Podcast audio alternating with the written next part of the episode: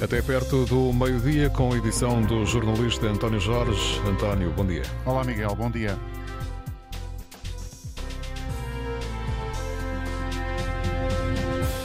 É um artigo publicado no jornal no público, Aníbal Cavaco Silva, fala das contas certas que considera serem uma armadilha que o governo socialista montou para desviar a atenção dos portugueses dos reais problemas do país. Cavaco radica na discussão do Orçamento do Estado, que terminou há dias, publicidade dada à expressão contas certas, que diz não existir nos livros de finanças públicas, nos capítulos dedicados à política orçamental. Para Cavaco Silva, subjacente a esta expressão, que ele considera vaga e nebulosa, e diz ter sido inventada pelo poder socialista, está a tentativa de iludir os portugueses e esconder a baixa qualidade moral de alguns ministros. Queremos saber, neste programa, o que é que acha destas palavras, destas ideias que vamos detalhar a seguir. Concorda com elas ou não? Ligue-nos para o 822-0101. 822 0101. É um número de telefone gratuito para quem quiser fazer ouvir a voz neste programa. Se está fora de Portugal também pode participar, mas nesse caso pedimos-lhe o favor de utilizar um outro número. É o número 2233 999 56 com o prefixo de Portugal 351, custo de uma chamada internacional. Com o jornalista Rosa Azevedo vamos ler as palavras de Cavaco. O ex-presidente da República acusa o governo de António Costa de tentar esconder a incompetência e a baixa qualidade moral de alguns ministros. No Jornal Público escreve que os portugueses foram iludidos pelo objetivo das contas certas. Uma armadilha, explica Cavaco Silva, para abafar as consequências negativas da política seguida nos últimos oito anos. Cavaco responsabiliza o PS e dá vários exemplos. A degradação do SNS, a crise na habitação e na escola pública e o empobrecimento do país. Uma degradação dos serviços públicos acompanhada de um crescimento acentuado da despesa, ou seja, do desperdício de dinheiro público. O ex-presidente da República espera que o próximo governo seja rigoroso e transparente na gestão do dinheiro público e que aproveite os estudos feitos pela Unidade Técnica de Apoio Orçamental da Assembleia da República. Bom dia, Pedro Sousa Carvalho, comentador de Economia da Antena 1. Obrigado pela colaboração no início desta emissão da Antena Aberta. Pedro, que análise fazes deste artigo de Cavaco Silva que volta assim à praça pública depois de há dias ter aparecido no Congresso do PSD? Uh, viva, António. Uh, bom, eu acho que um, é preciso ler este artigo à luz precisamente do ambiente de pré-campanha. Um, eleitoral que nós estamos a viver, e tu falavas nessa ida ao Congresso, essa reaparição no, no Congresso do Partido Social Democrata, eh, nós vamos ter três eleições no próximo ano, em princípio, ter regionais, legislativas e europeias, e todo o discurso político, naturalmente, deve ser lido à luz, digamos assim, E não há ambiente. dúvidas que já estamos em campanha pré-eleitoral para as eleições antecipadas legislativas de março, 15 de março do próximo ano. Exatamente. E, nessa, e nesse ambiente pré-campanha há aqui várias bandeiras, se quiseres. Uma das bandeiras é naturalmente a bandeira das contas certas, que era uma bandeira que tradicionalmente era atribuída ao PSD. Aliás, uh, Cavaco diz que foi o poder uh, socialista que inventou essa expressão, o que é curioso. É, sim, eu acho que aí já o, o ex-presidente da República sai um bocadinho aqui da ciência económica e, e atira-se à ciência política. Eh, eu acho que, pronto, essa parte do artigo acho um disparate, não concordo. Eu acho que quer se goste, quer não se goste, essa bandeira acabou por ser apoderada pelo Partido Social, Socialista. Não quer dizer que o Partido Social Democrata tenha que abdicar dessa bandeira, podem os dois erguer essa bandeira. Um, o que eu acho que o, o Cavaco Silva tenta fazer é retirar a importância desta variável do debate político. Ele tem aqui três teses, António, muito, muito, um, umas talvez com um bocadinho mais substância do que outras. A primeira tese é que as contas certas, digamos assim, não é o objetivo primordial da política orçamental. O, o, objetivo primordial da política orçamental deve ser a saúde, a educação, a justiça, a defesa, etc. concordo parcialmente com isto.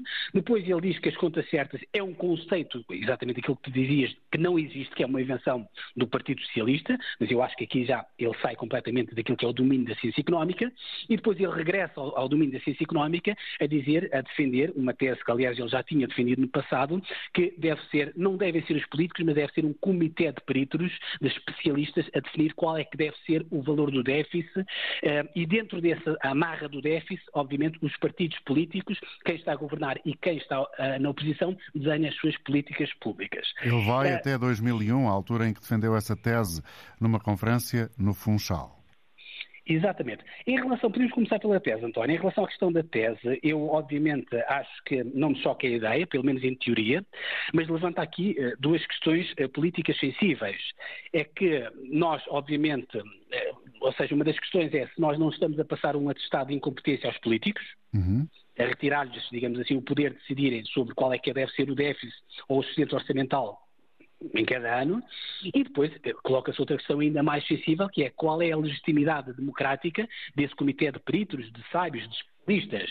Uh, faz sentido que seja alguém não eleito a decidir se no próximo ano vamos ter excedente orçamental ou, ou, ou, ou, ou déficit orçamental? O, o, o, o ex-presidente da República, Cavaco Silva, ele recorda que nós já abdicamos de algumas ferramentas a nível de, de, poder dos governos, nomeadamente a nível de política monetária.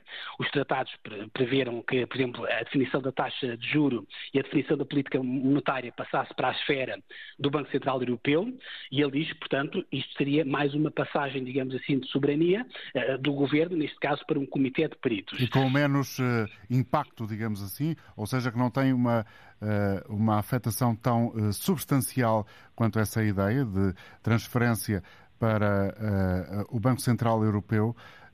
não teria essa transferência para o Comitê Independente uma afetação tão substancial da soberania? Pois, pelo menos a nível geográfico, digamos assim, a soberania continuava dentro das nossas fronteiras. Agora, eu tenho, a, a minha, o meu único senão é a tal questão da legitimidade política de ser um comitê não eleito a decidir sobre a nossa vida. Eu confesso que não me choca, por exemplo, o modelo alemão, o modelo alemão tem escrito na Constituição um limite às contas certas. Eh, é verdade que esse limite já foi eh, violado duas vezes na altura da crise energética e na altura da pandemia. Obviamente todas as regras têm exceção, exceções, mas a Alemanha tem este modelo em que o próprio, ou seja, a própria Constituição define amarras dentro das quais os governos devem, digamos assim, uh, uh, definir as suas políticas. Aliás, deve estar a acontecer nesta altura, provavelmente um orçamento retificativo na Alemanha, precisamente por causa de uma decisão do Tribunal Constitucional que obrigou a Alemanha, digamos assim, a incorporar mais despesa que não estava orçamentada e agora a Alemanha vai ter de apresentar um orçamento uh, suplementar precisamente para que, digamos assim, não, o governo não viola aquilo que está inscrito na Constituição. Isto de estar inscrito na Constituição, confesso que não me choca muito, é algo que eventualmente podemos debater. O ser um comitê sábio à parte a decidir todos os anos um, ehm, de uma forma não se percebe muito bem com que grau de transparência, confesso que é algo que deixa-me algumas dúvidas, mas obviamente o debate é, é válido. Portanto, há aqui duas uh, vertentes neste artigo de Cavaco Silva. Por um lado, ele utiliza o seu estatuto de reconhecido professor de finanças com a experiência de Presidente da República e de Primeiro-Ministro, evidentemente, uhum. e por outro, uma espécie de cartilha política para os dias que vivemos. É, sim, é, é nesse duplo papel que, que, que, que hum que Cavaco Silva escreve este artigo. Ele talvez, a, a, a, o principal recado que ele tentou deixar é, é, foi tentar, digamos, retirar esta bandeira ao Partido Socialista das contas certas, um, ao dizer que este objetivo não é primordial na política orçamental, ou seja, o primordial é ter uma boa educação, é ter uma boa saúde, é ter uma boa defesa, uma boa justiça, uma boa segurança. Eu, eu, eu confesso, António, que eu concordo, ou seja, parcialmente com isso. As contas certas, obviamente, não é um meio em si próprio, contas certas em si não, não significam nada para as nossas vidas. Devem refletir a um bom equilíbrio do país, dos serviços que o Estado deve providenciar aos cidadãos. E não é só isso, ou seja, eh, eu acho que uh, uh, ele, passa a ideia como se uma coisa, eventualmente, passa uma ideia que eventualmente poderá ser equívoca, que é como se contas certas não tivessem absolutamente nada a ver com boas políticas públicas. E a verdade é que tem, porque as contas certas, obviamente, é um meio para se atingir boas políticas públicas. Agora, é uma condição necessária, mas atenção, não é suficiente. Naturalmente que nós podemos ter contas certas e depois ter, obviamente, o governo com péssimas políticas públicas e, na prática, é essa a tese que é defendida uh, por. Uh, Neste por, ataque por Cavaco que Cavaco faz, Pedro, desculpa interromper-te, uhum. quando diz que o monstro da despesa pública atingiu uma tal grandeza e ineficiência que controlar esse monstro da despesa, só mesmo com a adoção de um orçamento de base zero, em cada serviço do público tem que justificar e fundamentar as verbas para o novo ano. Uhum. É uma crítica uh, que tem uh, fundamento, ou seja, de dizer que há um monstro de despesa pública? Eu confesso, António, que foi uma das partes do artigo que me fez alguma confusão. Ou seja, eu colocar na mesma frase contas certas e monstro da, da, da, da despesa pública é algo que parece algo contraditório. Ou seja, se nós temos um monstro da despesa pública e ao mesmo tempo temos contas certas, bom, qualquer coisa não está bem. Ou as contas não estão certas, ou a despesa pública não é propriamente monstruosa. Ou seja, a própria definição de contas certas significa que esse monstro, que o Cavaco Silva chama de, portanto, esse, essa despesa pública que Cavaco Silva chama de monstro, está toda completamente coberta por receitas do Estado. Ou seja, daí é a definição, é a própria definição de contas certas. Depois ele diz aqui também algo que eu acho que é, é a parte talvez mais. Hum, politicamente mais atacável deste, deste discurso, que é a dizer que o próprio conceito de contas certas é algo que não existe e que é uma invenção do Partido Socialista para várias coisas, nomeadamente para disfarçar a incompetência dos seus ministros, etc. E é curioso que ele uh, cita, se me permites a interrupção, uh, uh, os artigos escritos por economistas também conhecidos e de áreas políticas distintas, Daniel Bessa e Ricardo Paes Mamed que escreveram exatamente nesta lógica de, uh, que eu dizia há pouco, eu acho que aí todos concordamos, que as contas certas não são um fim em si mesmo, são um meio para se atingir um fim. Ele pode, pode, obviamente, criticar o fim, mas, obviamente, não podemos atacar o meio para atingir esse fim. E já que estamos nas citações, também deixa-me fazer aqui uma situação, se me permitires, António, que é uma situação, uma citação de Pedro Passos Coelho, dezembro de 2014, em que, na altura, era Primeiro-Ministro Pedro Passos Coelho. Eh, nós hum, nos habituámos a olhar para Pedro Passos Coelho como um homem das contas certas, na altura da Troika, se calhar com algum exagero, mas a verdade é que, na altura, hum, Pedro Passos Coelho dizia uma coisa que eu acho que se adapta completamente ao debate que estamos a ter hoje. Ele dizia duas coisas. Primeiro, dizia que a disciplina das contas públicas, portanto, ele usava a expressão contas públicas, portanto, não foi uma invenção do Partido Socialista. Essa expressão já era usada antes. Ele dizia que a disciplina das contas públicas é uma questão de regime e nesta matéria não deve haver direita nem esquerda. Depois ele dizia outra coisa que é Podíamos divergir em muitas coisas, e estou a citar António, achar que o Estado deve ser mais assim ou mais assado, mas sem contas certas, o que nós temos é impostos e mais sacrifícios. Bom, isto para dizer o quê? Esta mensagem de Pedro Passos Coelho, que obviamente creio que seja mais sensível aos passar esta mensagem, sobretudo a um eleitorado mais à direita, o que ele está a tentar dizer, obviamente, é que nenhum partido deve ficar melindrado porque o outro partido agarrou a bandeira das contas certas, ou seja, era importante que quer o Partido Socialista, quer o Partido Social Democrata andassem nesta pré-campanha eleitoral e durante a governação, seja qual for o próximo partido, com esta bandeira erguida, porque eu acho que foi uma das grandes conquistas que nós conseguimos nos últimos anos, desde o tempo da Troika. Podemos discutir, e, e com isto uh, termino, e eu acho que é legítimo discutir, se as contas podiam ser um bocadinho mais certas ou um bocadinho menos certas, para eventualmente não deixar alguns serviços públicos a pão e água. Hum, acho que a discussão é legítima, mas eu também é, acho que é importante dizer que para um país como o nosso, com um nível de dívida astronómico acima de 100%, eu acho que enquanto nós não chegamos aos 60% previstos pelos tratados europeus, toda esta discussão é uma discussão que eu diria quase que metafísica. E eu acho que é importante também dizer às pessoas, António, já agora, que contas certas, portanto, não é. Uh, como eu dizia há pouco, não é um fim em si mesmo, mas é a origem de onde vem o dinheiro para executar as políticas públicas e, de preferência, boas políticas públicas. de onde é que as pessoas acham que veio o dinheiro para ajudar as famílias e para ajudar as empresas durante a pandemia ou durante a guerra agora na Ucrânia. Esse dinheiro veio de duas, duas fontes diferentes. Veio naturalmente da inflação e veio também da poupança de juros e a poupança de juros, António, é o resultado das contas certas. Por isso é que eu acho que é importante não transformar este debate das contas certas uh, como se fosse, digamos assim, uma coisa de direita ou de esquerda. Não, eu acho que é um património que o país ganhou nos últimos anos e que deve conservar para o futuro, seja o partido no poder de esquerda, seja o partido no poder de direita.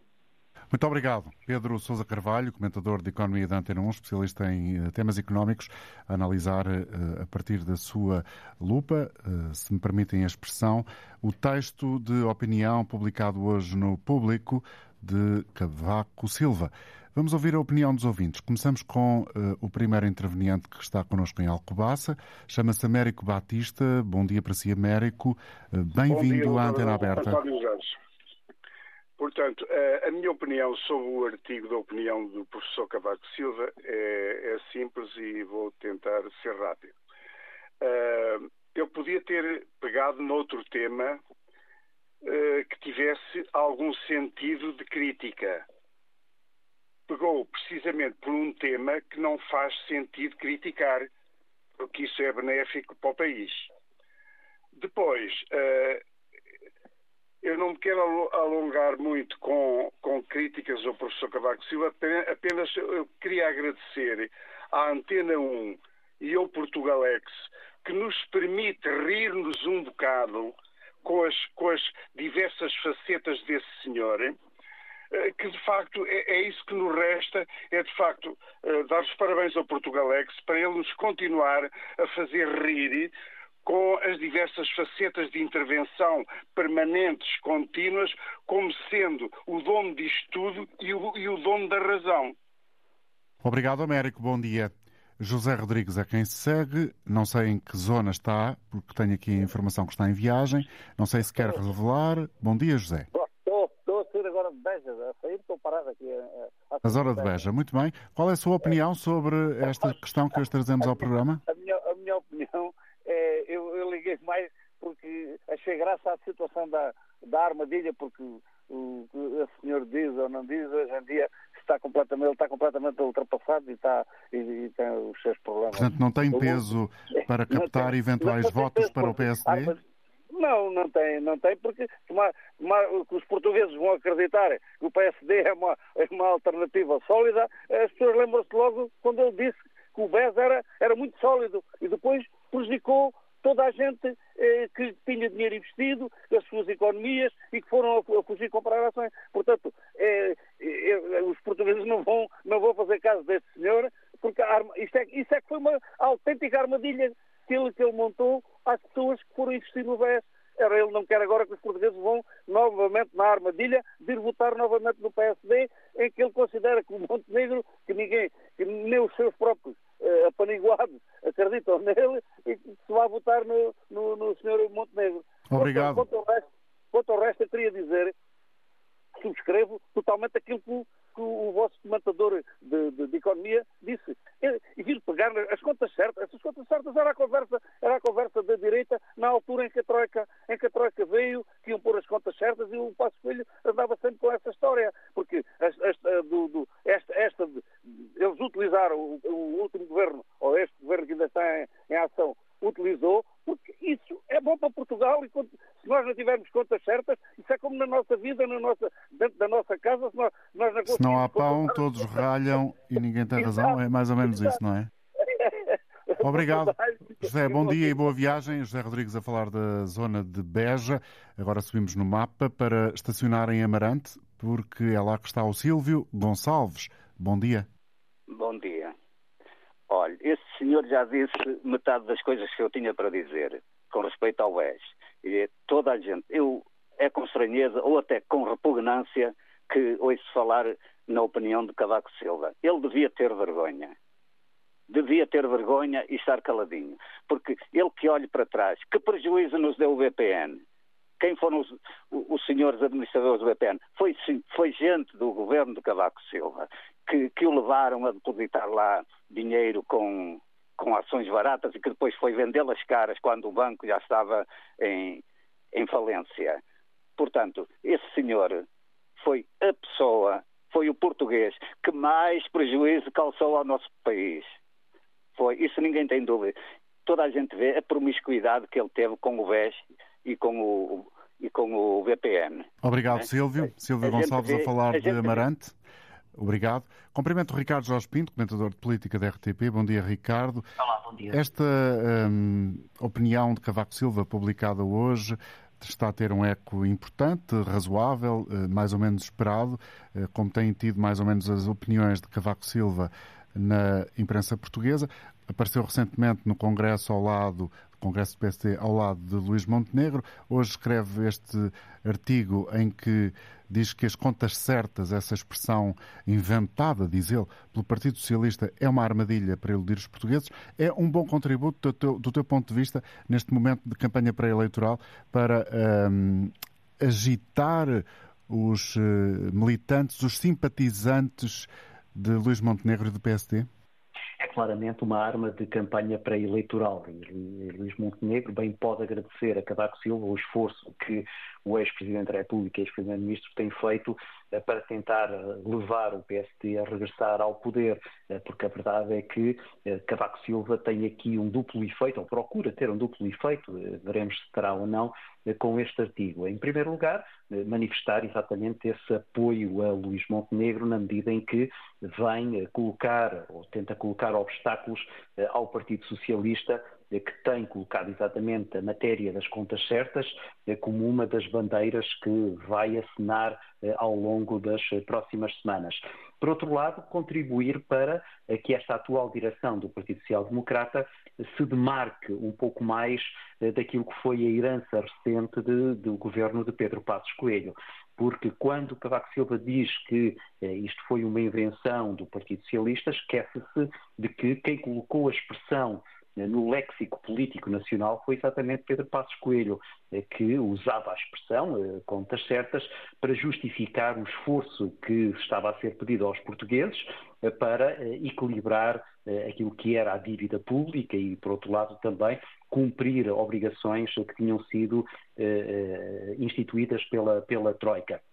Por isso, no momento em que Luís Montenegro procura descolar dessa visão um pouco mais neoliberal eh, eh, protagonizada por Pedro Passos Coelho e se procura aproximar de um posicionamento mais social-democrata que teve uma marca importante durante eh, os anos de 1985 a 1995, quando Cavaco Silva foi primeiro-ministro, é exatamente uma tentativa de ir ocupar o espaço político ao centro, na esperança de que uh, o próximo líder do Partido Socialista seja Pedro Nuno Santos e que deixe um pouco mais desguarnecido esse setor, tendo em conta um posicionamento ideológico e programático mais próximo dos partidos que estão uh, à esquerda do Partido Socialista. Portanto, pisca o olho muito conscientemente à guerra interna, entre aspas, na palavra guerra, uh, melhor, à corrida pela liderança do Partido Socialista. Cavaco está consciente dessa realidade neste artigo está consciente dessa realidade, faz aqui um esforço de tentar exatamente impulsionar o Partido Social Democrata para essa vertente.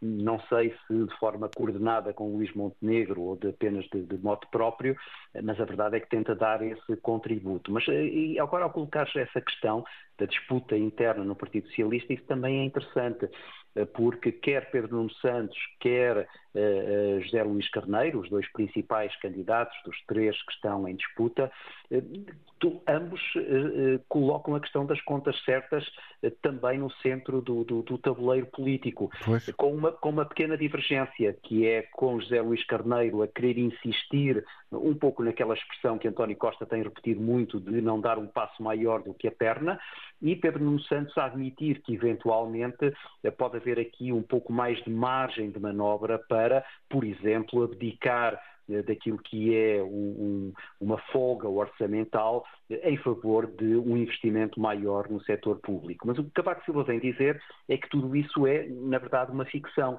porque aquilo que realmente importa é naquilo que é o cômputo entre as receitas fiscais e a despesa do Estado, encontrar uma fórmula que permita eh, obter os resultados que um qualquer partido político estabeleça em função dessa tal desse tal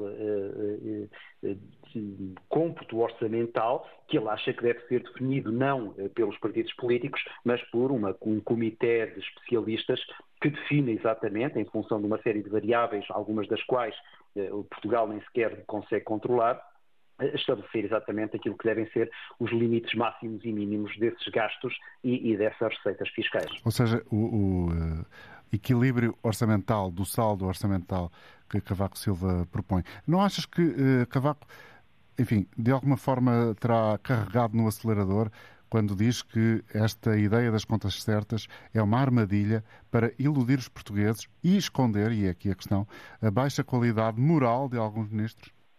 Aí pode estar o objetivo principal deste artigo, como de resto de outras intervenções públicas de Cavaco Silva nos últimos tempos. Isto é, tentar dar a ideia de que eh, há aqui uma tentativa de mascarar uma certa incompetência que estava instalada no governo de António Costa e que agora, pensa ele, eh, será também transferida eh, para um qualquer novo secretário-geral do Partido Socialista. E, e por isso é que eu digo, este artigo é claramente um artigo em momento de campanha pré-eleitoral, é um artigo para favorecer o posicionamento do Luís Montenegro e é um artigo para se demarcar ou tentar demarcar o Partido Social Democrata da recente herança de Pedro Passos Coelho. Se isso é benéfico ou não, eu tenho dúvidas. Em primeiro lugar, tenho algumas dúvidas sobre aquilo que é ainda o valor da marca Cavaco Silva nesta altura e tenho também dúvidas sobre se eh, esta mensagem das contas certas, que claramente pode ser partilhada pelos dois principais partidos, nada de mal nisso, o facto disso não vir nos livros de finanças públicas não significa que não seja uma expressão entendível pelas pessoas ao nível político, e eu não sei se ao, eh, ao demarcar o Partido Social Democrata dessa bandeira, não estará a dar um trunfo importante ao Partido Socialista e, portanto, a anular aquele que era o principal propósito desta, deste artigo. Obrigado, Ricardo. Tenha um bom dia. Ricardo Jorge Pinto, comentador de política da RTP, Política Nacional. Conosco outra vez os ouvintes que se inscreveram, vamos eh, regressar ao contacto com eles. Vamos começar esta ronda com Nuno Coelho em Lisboa. Bom dia para si, Nuno. Bom dia, Dr. António Jorge. Eh, está-me a ouvir bem? Perfeitissimamente. Sim, senhor. Bom dia para todos os ouvintes, bom dia para o Dr. António Jorge e, e aquilo que eu queria dizer eh, de uma forma sucinta, tentar aqui alinhar o meu raciocínio. Em primeiro lugar, dizer que este artigo do, do Dr. Cavaco Silva eh, no público, eh, como nota introdutória que eu tenho que colocar, de facto, eh, tem que fazer essa declaração de interesses que este governo, com a obsessão das contas certas e, e impedindo depois que esses valores sejam utilizados na, no investimento público que, que, o país bem necessita, levam a que, levaram a que o governo efetivamente não, não fizesse uma governação boa. Portanto, eh, digamos que por princípio as críticas a fazer este governo, elas de alguma forma fazem sentido eh, na, no artigo que o Dr. Cavaco Silva escreveu. No entanto, uh, coloca-se aqui uma questão que, uh, como costuma dizer o bom português, a bota não bate com a perdigota, não é? Quando o Dr. Cavaco Silva fala de contas certas e que é, digamos, que diz que é uma, uma propaganda de, deste governo, quando uh, a família política dele governou com o Dr. Passos Coelho, utilizou a, me, a, mesma expressão ou uma expressão semelhante para uh, manter as chamadas contas certas é, é, de facto, eh, eticamente e moralmente, para o Dr. Cavaco Silva, é muito complicada a sustentabilidade deste artigo do público, até porque quando fala da moralidade dos ministros, quando olhamos para trás para todo o percurso do Dr. Cavaco Silva, que não foi de Sementos, portanto, governou Portugal durante 20 anos, 10 como Primeiro-Ministro e outros 10 como Presidente da República, portanto, eu diria que eu, português, e outros portugueses estarão com esta expressão que eu vou utilizar, peço desculpa, mas estamos fartos da, da presença do Dr. Cavaco Silva, já é, foi demais, não é? E ele continua presente e com falsas moralidades e com falsas éticas. Quando governou o país com uma das piores repressões policiais, não é? quando houve os polícias contra as polícias, quando cai um, um governo dele com um, um, um, um buzinão na ponte em que há novamente repressão policial. Portanto, saudosismos perante a Cavaco Silva, eu penso que haverão poucos. No entanto, isto já é um, uma expressão de, de, desespero Dr. Carvalho Silva, pensando ainda que há alguns saudosistas pela sua governação e pela sua prática política, pensando que poderá ajudar aqui o PSD a ter um bom resultado e a ajudar o Montenegro. Tenho muitas dúvidas que isso possa acontecer.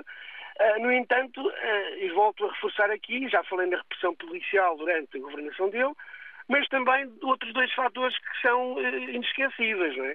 Na véspera de o BES cair, falir, ele estava a pedir às pessoas para investirem no BES e comprarem ações. É? Portanto, moral, enfim, ética, enfim, ficamos por aqui. Para além disso, depois temos a questão do BPN, não é? Com o seu amigo criminoso, uh, não estou a dizer nenhuma palavra que seja demais, Oliveira Costa, que governou o, o que era da sua família política, que governou o Banco BPN durante anos, e que o, o Dr. Cavaco Silva, com esse seu conhecimento de amizade, um, comprou ações a preço de saldo no BPN. É? Portanto, o seu amigo fez um preço especial. E, e, outras coisas que eu podia aqui mencionar, e até. Sim. Uh, Obrigado, Nuno. Certeza, só para terminar, Dr. António Jorge, lembrarmos também da questão do Dr. Cavaco Silva, quando diz que a sua reforma, que era muito pequenina, epá, e que, de facto, aqui é diz-nos tudo o que é, que é esta pessoa. Muito obrigado a todos. Obrigado, obrigado em Lisboa. Vamos eh, ter connosco agora o professor de Economia, professor catedrático na, da Faculdade de Economia da Universidade de Coimbra. Bom dia, professor José Reis. Muito obrigado por ter aceitado o nosso convite e estar connosco esta manhã. Este senhor que estava a falar, a partir de Lisboa, Nuno Coelho, fazia aqui um exercício de memória em relação a algumas coisas relacionadas com o percurso político de Cavaco Silva. Em concreto, esta opinião que eh, o antigo Presidente da República expressa hoje no jornal pode ter, como já ouvimos aqui, outras interpretações, duas componentes. Por um lado, eh, chamar eh, a ciência económica e, por outro, a ciência política. Do seu ponto de vista, há erros ou certezas neste artigo? Bom dia, muito Bom obrigado. Dia. Bom, este artigo eh, não é surpreendente porque eh, entra na linha da forma de intervenção do espaço público que Cavaco Silva nos foi habituando. E, como sempre, nós temos aqui duas ou três coisas a, a apreciar e que é difícil não apreciar. Uma, evidentemente, é a mensagem, já lá vou, que é o que mais me interessa. Outra é o mensageiro. E depois temos ainda que discutir a relação entre as duas coisas, isto é, a autoridade moral, intelectual e política do mensageiro para uh, fazer esta mensagem. Sobre o mensageiro, é claro que nós temos sempre aqui o homem autoritário, permanentemente de dedo em riste, ressentido, autossuficiente, um homem que, na verdade, está permanentemente a olhar para o espelho e para a sua sombra uh, e não entende porque é que o país, mesmo o país que votou dele, não lhe tem afeto e, portanto, não o estima. E isso nota-se sempre eh, nas mensagens de Cavaco Silva, o que dá à democracia um problema desagradável, não é? É que ninguém gosta de ver um ex-presidente da República não se dar ao respeito, e eu acho que é isso que aqui acontece.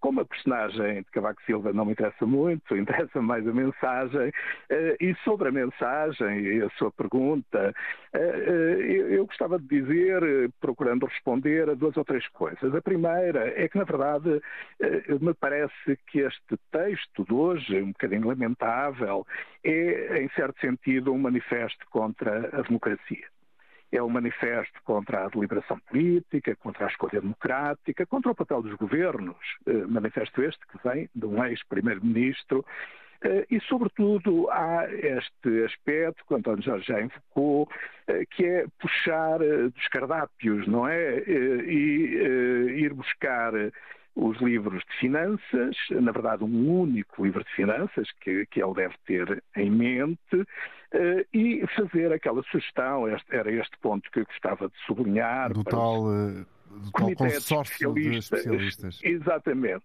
Ou seja, nós em vez de termos um governo democrático que escolhíamos, que discutíamos, eh, teríamos um comitê de especialistas. Enfim, subentende-se aqui que o comitê de especialistas seria afinal o próprio Cavaco, o que eh, também eh, eh, não, não destoa da mensagem.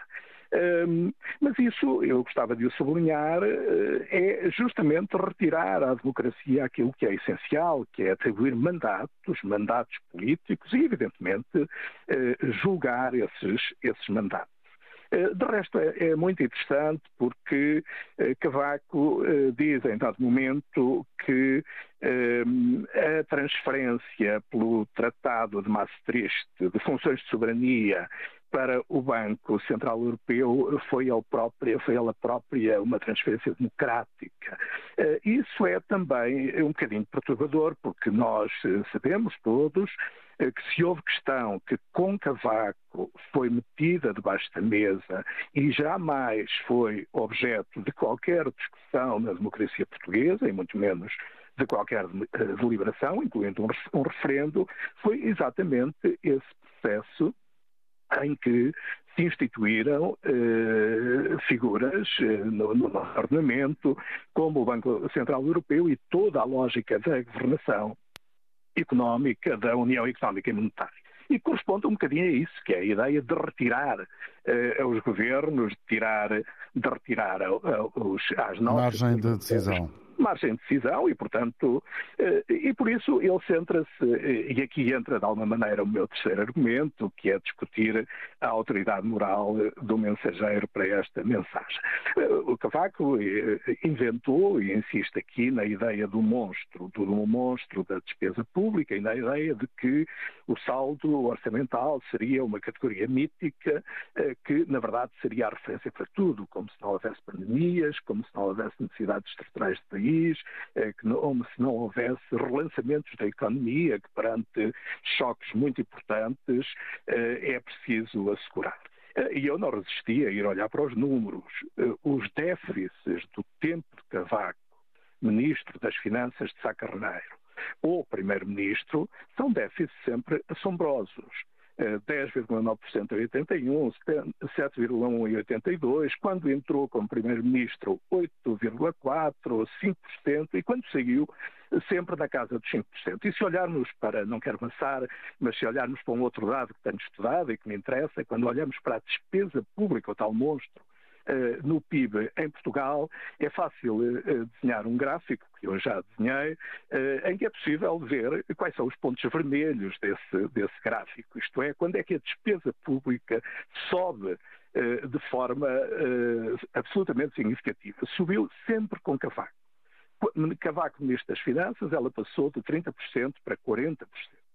Eh, Cavaco Primeiro-Ministro eh, situou-se depois, com uma grande subida, acima, porque entretanto tinha descido, sempre dos 40 e tal por cento. Qual teria sido o comitê de especialistas eh, que aconselhou o primeiro-ministro Cavaco a criar aquilo que ele mais tarde vem a chamar um monstro? Mas há aqui uma contradição fundamental no seu argumento relativamente ao presente é que se há ponto eh, a questão do, do, da, do déficit e da política orçamental, evidentemente, é boa matéria de discussão e há uma grande discussão em Portugal, que grande devia ser maior, a meu ver, se justifica. Na verdade, eh, não há aqui, não deve haver aqui uma ortodoxia eh, sobre o déficit e as chamadas contas certas, mas, enfim, o que é um bocadinho intolerável é ver eh, Cavaco Silva aparecer neste artigo como uma espécie de campeão da esquerda a fazer, digamos, a avaliação da natureza da, da despesa que, entretanto, e da política orçamental que, entretanto, foi eh, seguida. Na verdade, compreende-se o grande objetivo deste artigo é político. Eh, é político e é obscurecer eh, no essencial, cavalgando uma discussão que está em geral à esquerda, eh, cavalgando essa discussão para obscurecer os aspectos fundamentais eh, da governação recente. A governação recente, evidentemente, que tem muitos motivos de discussão, mas há aspectos absolutamente irrecusáveis dela.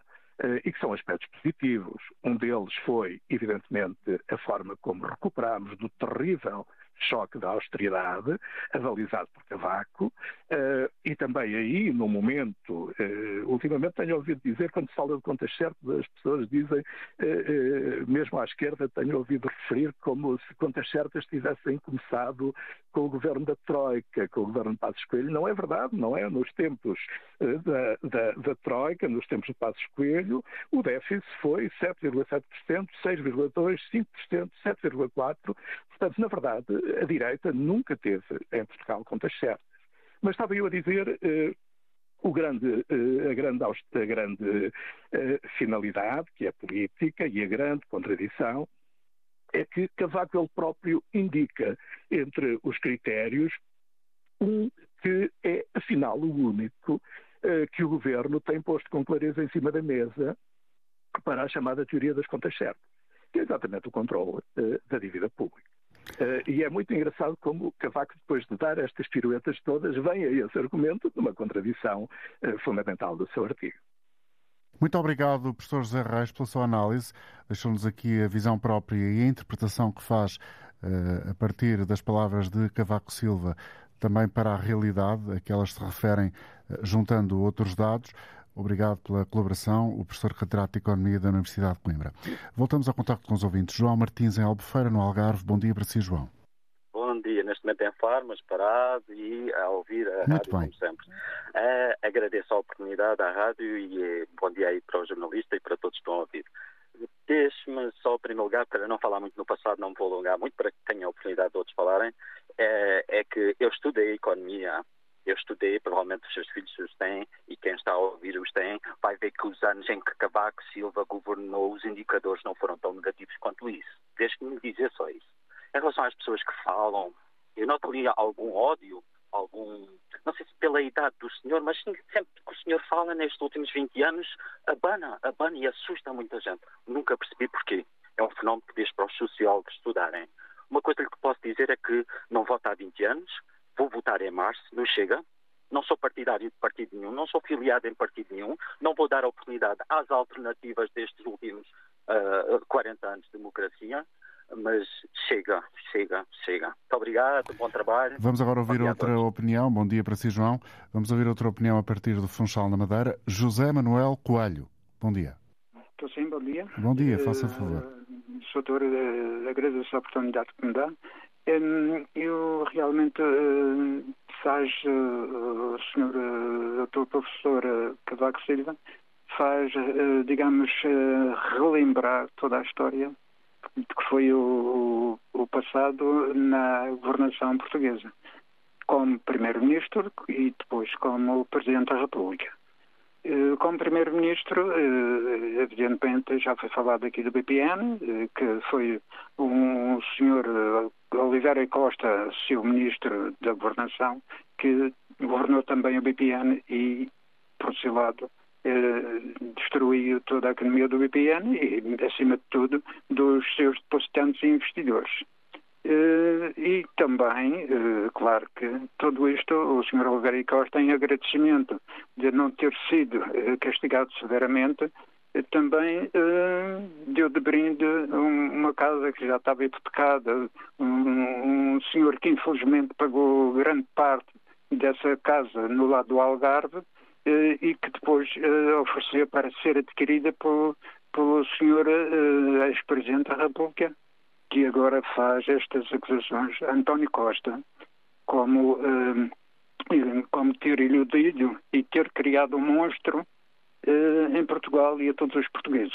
Obrigado. Na verdade, na verdade uh, um monstro, evidentemente, que, que foi criado uh, tem a ver também com, com a publicidade que foi dada ao Sr. Dr. Ricardo Salgado, que foi dito pelo senhor, que era então Presidente da República, por diversas vezes, no, na televisão e na rádio, que o Banco Espírito Santo, mas isto para todos os imigrantes que estavam fora de Portugal e para todos os portugueses, que o Banco Espírito Santo era o banco mais forte de Portugal e que o Sr. Ricardo Salgado era um dos mais eh, eh, conceituados administradores da banca. Tudo isto, muitos portugueses ainda hoje estão na Algoa, um gabinete de advogados, para poder receber o seu dinheiro. Dos desse tempo, que foi em 2014 ou 2013, que se criou essas situações e que esses portugueses perderam todas as suas economias que tinham no Banco do Espírito Santo. José Manuel Portanto, Coelho, obrigado o, pela o sua Presidente não tem, não tem muita moral para estar agora, hum. uh, uh, digamos, a chamar a atenção e a dizer e a apelar a todos os portugueses para ter cuidado com António Costa. Porque... Foi a opinião do José Manuel Coelho a partir de Funchal. Em Alcácer do Sal, Gonçalo Nunes, bom dia. Estou sim, bom sim, dia. Sim, bom dia, Gonçalo. Bom dia, tudo. Uh, é assim, que eu discordo de algumas coisas que o, que o nosso ex-presidente da República escreveu no seu artigo, mas há uma parte que, que eu gostaria de salientar que acho que é a mesma mais importante. Uh, o, presidente, o ex-presidente da República diz que este governo deixa contas certas e um monstro de dívida pública. E eu concordo com essa parte e acho que essa é a mesma parte mais importante do ponto de vista político e económico para o debate político que, que se avizinha até o dia 10 de março do próximo ano. Porque como é que isto acontece? Ah, as contas certas quer dizer que as receitas são aproximadas, são aproximadas às despesas. Pronto, não se anda a gastar mais que o que se tem. O monstro da dívida pública tem a ver com o facto de este, este governo, este executivo, aumentou muito a dívida corrente primária.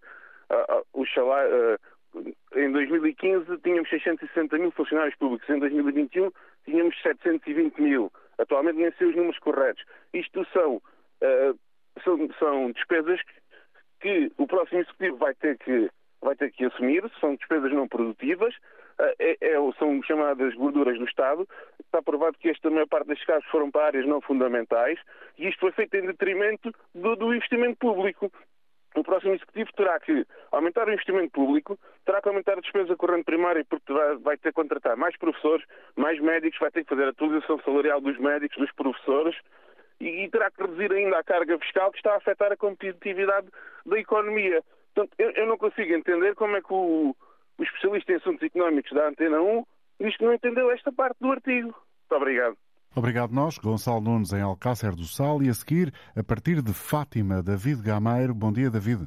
Muito bom dia e obrigado pela oportunidade e bom dia ao todo o auditório.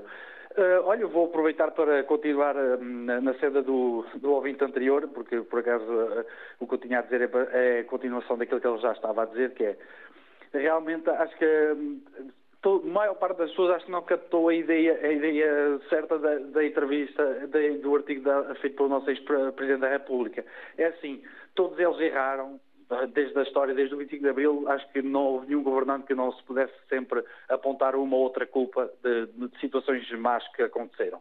Agora a questão é o seguinte: ele, chamou, ele alarmou, acima de tudo, é realmente a despesa excessiva que, que neste momento o nosso governo tem. E o, o ouvinte anterior deu um exemplo perfeito, que é a questão do número de funcionários públicos que neste momento estão a trabalhar para o Estado. Um, quando a gente vê nos últimos sete anos o número de funcionários que, que, foram postos a trabalhar e a máquina ainda está pior. Acho que as pessoas, é assim, eu, eu trabalho no privado, eu tenho uma, eu, sou, eu faço parte de uma PME e, e é assim, se, se, nós no privado esbanjássemos dinheiro e puséssemos pessoas a trabalhar como fazem no público, Portugal já tinha aberto falência há mais de 20 anos ou 30. É assim, nós estamos aqui no privado, pedem-nos para pagar mais impostos, é cada vez mais taxas, é, é sempre prego em cima de prego. E depois nós vimos a função pública, e eu lido com entidades públicas diariamente, de vários níveis, e eu ponho as mãos na cabeça e digo assim: credo, se, se o privado fosse assim, isto, tá, tá, tá, isto, isto, era o fim do mundo, era o fim do país. A gente tinha que literalmente oferecer. É, nem era vender, era oferecer o país a alguém. E acho que as pessoas. É, é, é, as pessoas é mais fácil criticar alguém e apontar os negros e dizer: é pá, tu, tu não, tens, não podes falar por causa disto ou por causa daquilo. É pá, acho que as pessoas têm que pensar assim, nós temos que pensar no futuro. Eu tenho um filho também, como muita gente tem neste momento. Eu, sou, eu tenho pouco mais de 40 anos e eu, tô, e eu ponho as mãos na cabeça a pensar como é que vai ser o futuro para o meu filho. Fica essa inquietação no ar e no final da sua intervenção agradeço a participação de David Gameiro. Voltamos amanhã. Até lá.